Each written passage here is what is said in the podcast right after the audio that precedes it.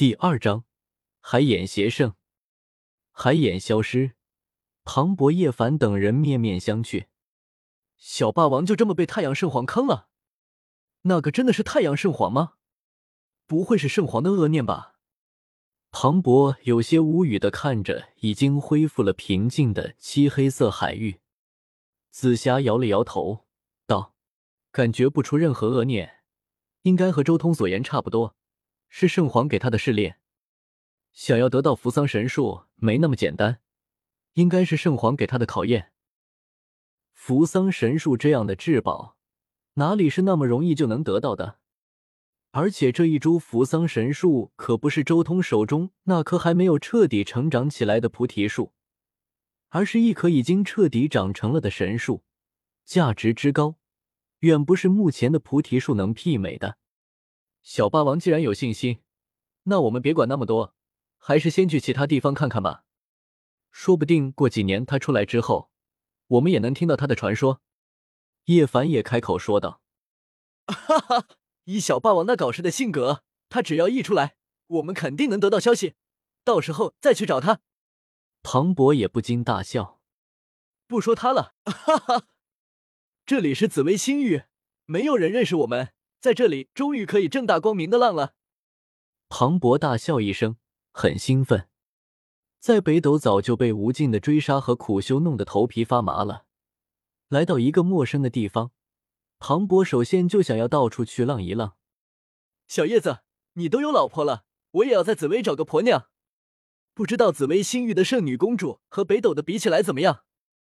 庞博越说越是兴奋，他本就不是那种苦修士。之前在北斗的时候，因为周通做下的案子，他不得已被各大圣地追杀的上天无路入地无门，根本不敢冒头。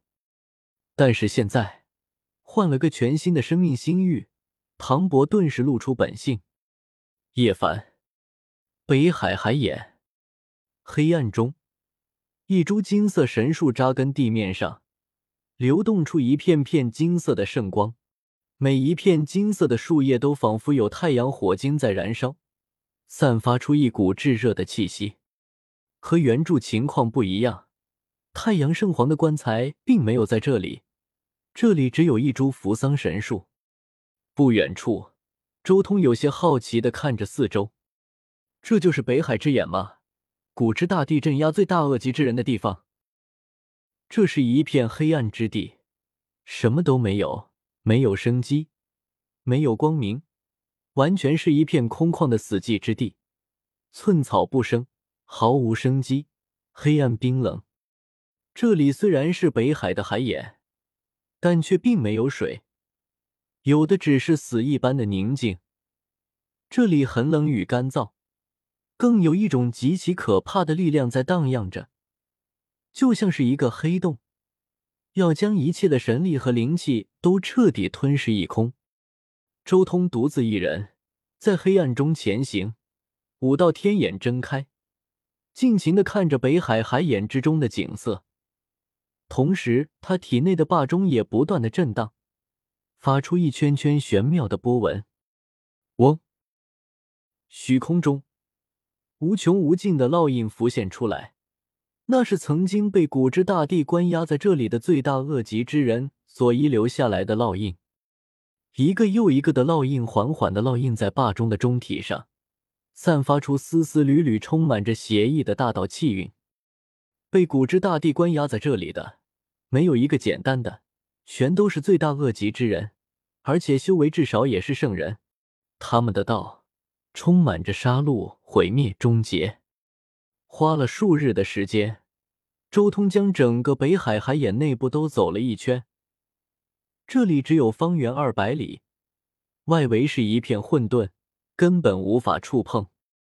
海眼之中布满了数十位圣人的骸骨，但可惜的是，经过无数年的岁月，这些骸骨已经灵气尽散，和凡骨没什么区别了。这还仅仅只是能看到骸骨的数量。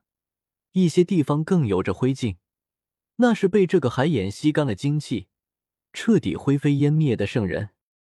具体数量难以查明，但是周通却通过神痕紫金的仙金奥义知道了这里关押之人的准确数量：圣人五十七位，圣人王十九位，大圣八位，准帝两位。走了一圈，周通足足的到了八十六个圣级之上的烙印，全是罪大恶极之人。紫微星域出过三尊大帝，分别是太阳圣皇、太阴人皇以及恒宇大帝。除了恒宇大帝正道之后就没怎么理会过紫微星域之外，太阳圣皇和太阴人皇在紫微星域留下了许多东西。这些罪人都是太阳圣皇和太阴人皇这两位大帝关押进去的。历经了两代大帝，平均每位大帝两世来算，就至少是六万年的岁月。这么长的一段岁月，这里的六十八个圣级之上的烙印也不算太多。不愧是古之大帝惩罚罪恶之人的地方。这八十六个烙印，应该算是最强大的一批烙印了，而且其中的大道惊邪、凶、狂、厉、毒、绝啊！仅仅只是八十六个烙印，却令周通的霸中多了一丝丝诡异阴冷的气息。死在这里的那些圣人，也算是另一个极端。正好可以令我的道火更上一层楼。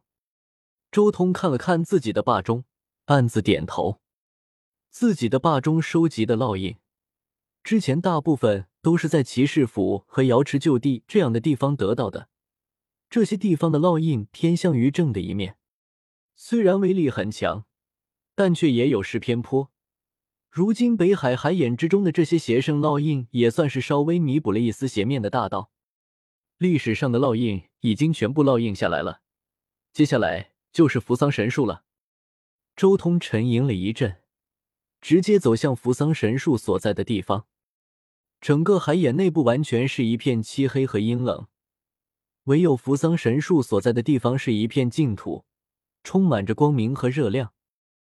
扶桑神树身边散发着一种奇异的波动。这种波动将北海海眼之中的那种吞噬精气灵气的力量彻底隔绝在外。扶桑神树也是所有不死神药之中唯一拥有可怕攻击力的神药了。六丈扶桑，还不到二十米高。周通仔细打量着这座扶桑树，之前所见到的建造在树上的那些宫殿什么的，全部不见了。这里只有唯一的一棵树。可惜了，原本树上的宫殿就是属于太阳圣皇的，而且里面还有太阳圣皇的炼丹室，说不定还能看到九转金丹的残片呢。周通心中很遗憾，不论是汤谷，还是树上的宫殿，亦或是太阳圣皇的棺椁，都没有了。这里只有一株扶桑树。汤谷也是一个宝地，无数年来从来没有人来到过这里。这座岛屿上面的到处都是十万年的药王，四五万年的小药王，那更是到处都是。太阳圣皇只准备把扶桑树给我，其他的东西都没我的份啊！也不知道那尊地塔去哪了。周通还是对那尊地塔很好奇，他想知道那是什么材料炼制的。石质的塔，绝对不是仙金、万物母气之类的材质炼制的。也不是混元石、世界石这样的材质，更不是天缺石，因为天缺石是淡青色的，那尊地塔明显不是。难道是以混沌土为材质炼制的？周通仔细回想，那尊塔确实蕴含着浓浓的混沌气息，绝对是用那些和混沌有关的材料炼制的。算了，不想了。既然太阳圣皇没有把那东西给我。也就代表我没机会拿到那尊地塔。周通叹了口气，心中很是失望。一件完整的地器就在眼前，如果说不眼红，那肯定是不可能的。有一尊地器在身边的话，将来如果面对一些自己难以应对的手段，也有办法了，自己的底气也要更充足。他可没有忘北斗的那些复苏的古皇子身上。除了圣皇子和天皇子之外，一个个都有大地级的静气。静气可没有什么复活之类的说法，虽然使用次数有限，但静气可是力量充足。从某种意义上来说，那玩意的威能比地兵还可怕，因为静气这种东西不需要主人催动就能发挥出力量，甚至只要愿意，那东西能瞬间爆发出大地一击。那是他们父辈炼制出来，给他们防身的东西，比如仿制的麒麟杖之类的。原著叶凡可是靠着成仙鼎才能挡住那种东西，换做自己，没有同级的兵器或是静气，根本挡不住。一旦遇到这种东西，就必须要退。而且周通也明白，北斗的那些什么古皇子，也都是没啥节操的。如果碰到挡不住的对手，或是势在必得的宝物，绝对会使用静气的。他们可不会傻乎乎的坚持用自己的力量对敌。